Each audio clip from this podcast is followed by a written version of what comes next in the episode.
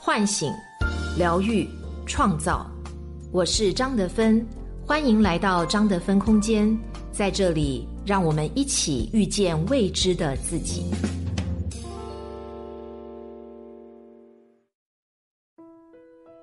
大家好，我是今天的心灵陪伴者山明，和你相遇在张德芬空间。今天跟大家分享的主题是影子人格，作者姚淼淼。影子人格。似曾相识的感觉。那年，黛玉母亲刚去世，外祖母心疼她，便派人把她接到贾府。在贾府莺燕环绕、熙攘成群的热闹环境中，她有些不知所措。一个风一般的少年冲进来说：“这个妹妹我见过的。”众人笑他痴，世人笑他傻，唯有黛玉懂他。他明白他的不羁和无奈，和那被封建礼规所压制的才华。他懂他，也心疼那云淡风轻下的谨小慎微。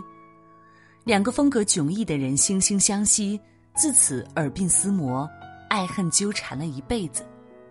心理学上说，爱上一个人的瞬间，爱上的并不是那个人，而是那个人言谈举止间流露出来的与你隐藏的自我。非常像的那一部分，你看到对方，就好像看到了另一个自己，这个部分叫做影子人格。这个概念是心理学大师荣格首次提出的，灵感来源于一个希腊神话。在那个故事里，人类最初男女是一体的，有四只手、四只脚，但头和心都在一起。这样一个怪物引起了奥林匹斯山上众神的恐慌。为了安抚众神，宙斯便将人劈成了两半，一半是男人，另一半则是女人。被分开的男女痛苦不堪，于是便拼命的寻找生命中的另一半。与影子性格相对的，便是自己的显性性格，是指直接外露出来、每日彰显的性格。人们为了适应环境而形成自己的显性性格，那个与此相对的或感性或热烈的一面，便被埋藏在潜意识深处，成为了影子人格。一个活泼开朗的人，隐性性格却是沉默内敛，不想说话；冷静沉着性格的人，却可能想要奔放一下，彻底释放自己。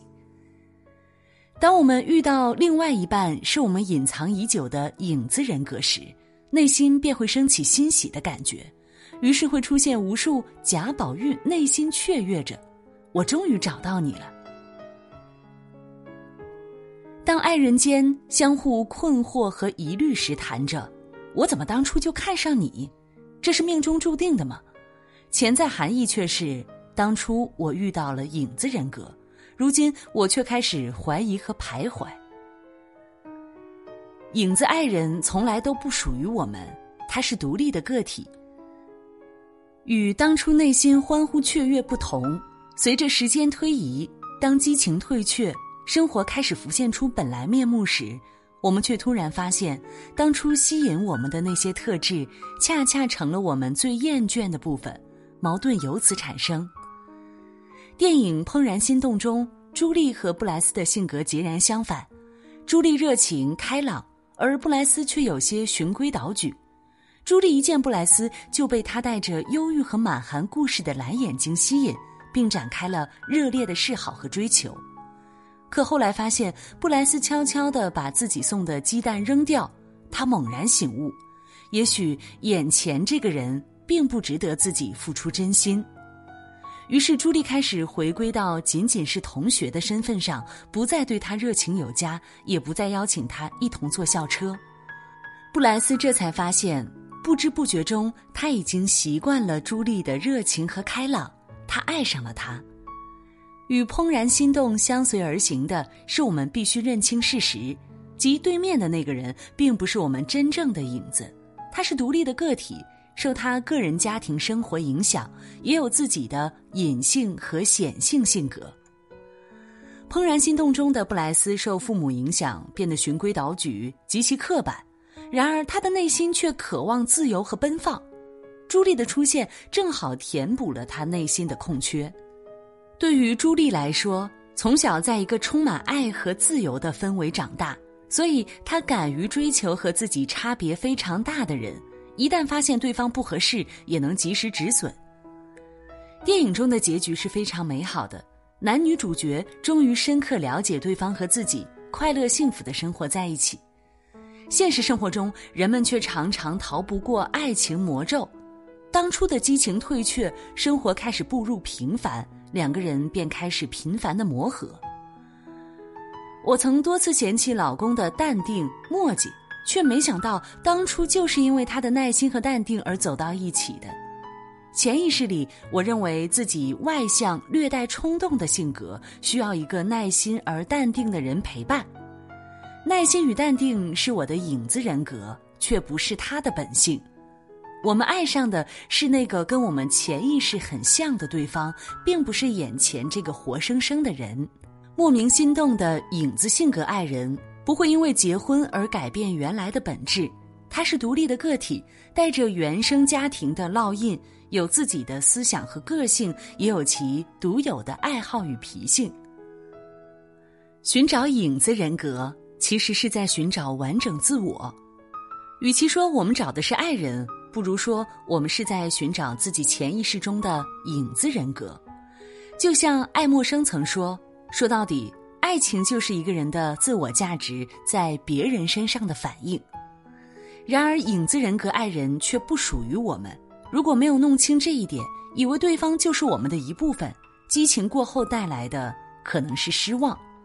老家有一个姐姐，在大好的年华挑挑拣拣，终于在三十二岁那一年看中了一个男子。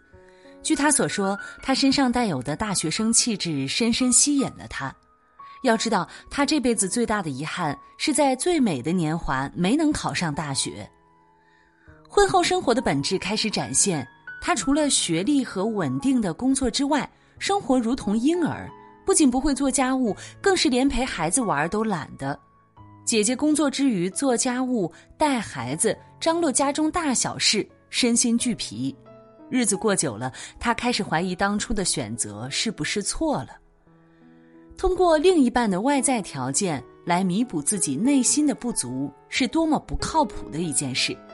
就像那位邻居，婚后两人并没有一起来探求共同目标，了解彼此的需求，结果是并没有互相变得更好，反而更显疲累。有人说，亲密关系是一个人的第二次成长机会，在这样的两相磨合中，每个人的人格更趋向于完善。观察那些相濡以沫一生的爱情，无一不是在生活的磨合和相扶前行中，渐渐学会了尊重对方，彼此成就，成为了更好的自己。杨绛曾在书中说过他和钱钟书的故事：杨绛细心温柔，钱钟书大大咧咧，像个孩子一样。杨绛住院生孩子去了，钱钟书在家里却无法安排生活。不是今天打翻墨水，弄得桌布到处都是，就是明天打碎花瓶，把饭煮糊。产床上的杨绛不仅没有生气，反而温柔地安慰他说：“没关系，有我呢。”他们的爱情简直是一部相伴成长的模范。真正能相伴一生的爱情，无一不例外地做到了这三点：一，从不妄想改变对方。二，在长久相处中培养出了爱与被爱的能力。三，更重要的是，他们能专注自我，双方共同成长。影子人格爱人让我们的生命得以完整，使人变得成熟。它能让我们有机会通过爱情照见自我，更深刻了解自己的所需所求，从而形成自我的完整人格。了解了这一点，我们才知道。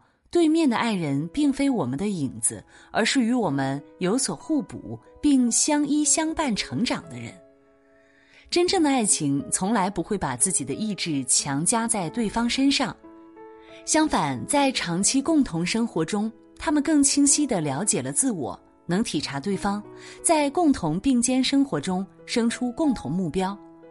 这个时候的爱情早已超越了激情爱的范畴，而是。责任与承诺担当，把注意力放在自我的成长上，不妄想把自己脱身于另一方，也不强求对方为自己而改变。真正的爱人之间应该是平等互利的关系，你有你的方向，我有我的航道，但我们有一个共同的目的，就是共同经营好这个家。在爱情里，当自己的显性人格碰撞到隐性人格，我们要时刻关注到自我的成长和发展。初见时的心生欢喜后，更多的和另一半一起，让各自的人格更完善，相互更接纳和尊重，直至达到余生都是你的境界。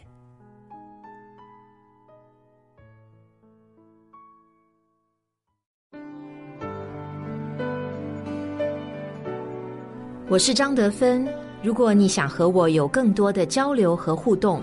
欢迎搜索关注微信公众号“张德芬空间”，心灵之路上，我会和你一起成长。